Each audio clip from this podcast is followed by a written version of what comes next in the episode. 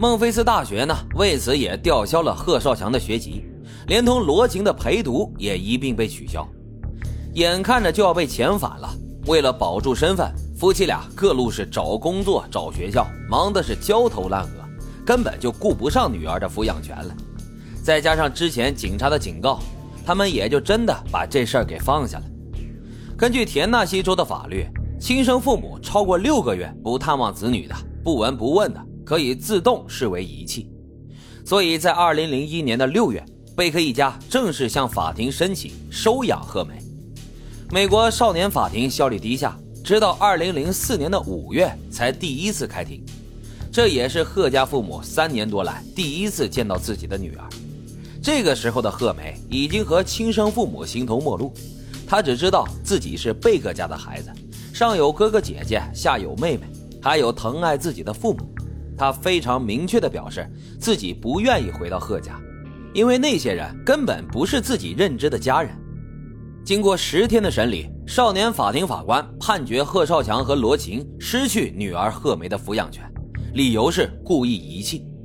在得到这个结果以后，贺家当即表示不服，要上诉。结果上诉庭依然维持了原判，于是他们又把这官司一路打到了最高法院。这个过程又是整整两年。也许啊，有的朋友要问了，在这等待开庭的时间里。贺家人是以什么样的状态在美国待下去的呢？实际上啊，当时贺少强和老婆已经被移民局实锤了，假结婚、骗签证、下了缔结令。但是因为贺梅的官司没完，所以他们还是可以继续留在美国，直到庭审结束。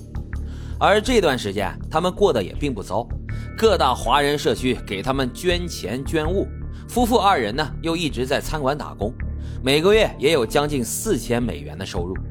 两人还在这期间又生了一儿一女两个孩子，这些事实后来也被贝克家的律师拿到法庭上大做文章，强调夫妻两个并不是真心爱贺梅的，是想要留在美国而不停的故意上诉，连着生了两个孩子过得顺风顺水，却对这个大女儿三年多连个面都不见，这就是明证啊！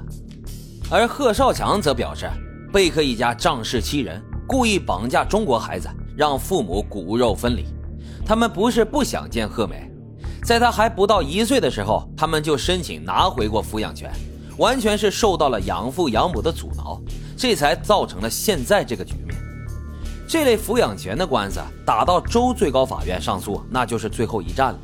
所以两家人都卯足了劲儿要来打这最后一场恶仗。而在这时，处在风暴中心的贺梅已经八岁了。由于不愿意把养了八年的孩子拱手相让，贝克一家那也是彻底的撕破了脸，玩了命的往孩子亲生父母身上泼脏水。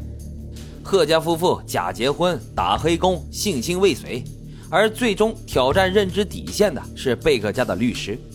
他说：“中国农村重男轻女，贺梅如果被亲生父母带回中国，就会被丢到池塘里给淹死。”这话一出啊，本来就很同情贺家夫妇的华人团体。立马就炸了锅了，他们在法庭外面举牌抗议，这就是一场赤裸裸的种族歧视啊！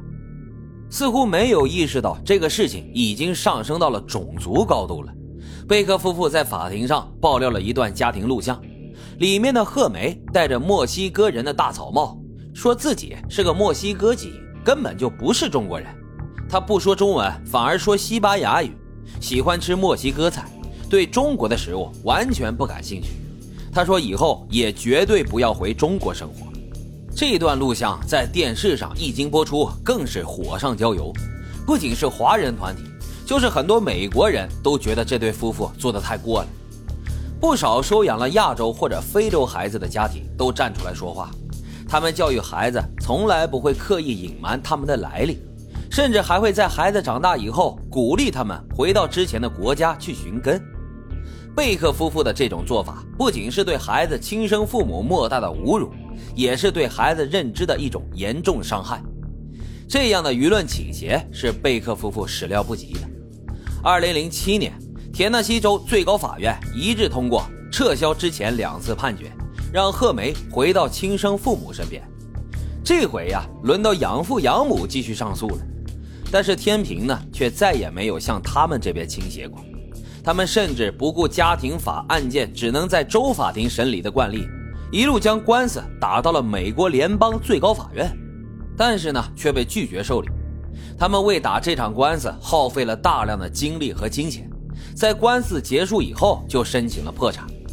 之前住的大宅也被银行收回拍卖，而对于他们来说，这些都远远比不上贺梅重要。他们的确一直视其为亲生女儿。二零零七年七月，贺梅正式离开了贝克一家，回去和贺少强夫妇常住。尽管之前在心理医生的帮助之下，他已经逐渐适应了和亲生父母一起生活，但是这场分别对于这个八岁的孩子来说依然是痛彻心扉。他死死地抱着养母不肯撒手，和一起送行的兄弟姐妹们在门口哭作一团。最后，他在养父养母的陪同下，才勉强坐进了车子。而他的小妹妹艾米呢，则一路追着，不许关车门。根据母亲罗琴后来的回忆，这场纷争对贺梅的影响极大。她不吃不喝，不同父母讲话，也不许人给她换衣服。每天夜里，只有抱着妹妹送她的娃娃才能入睡。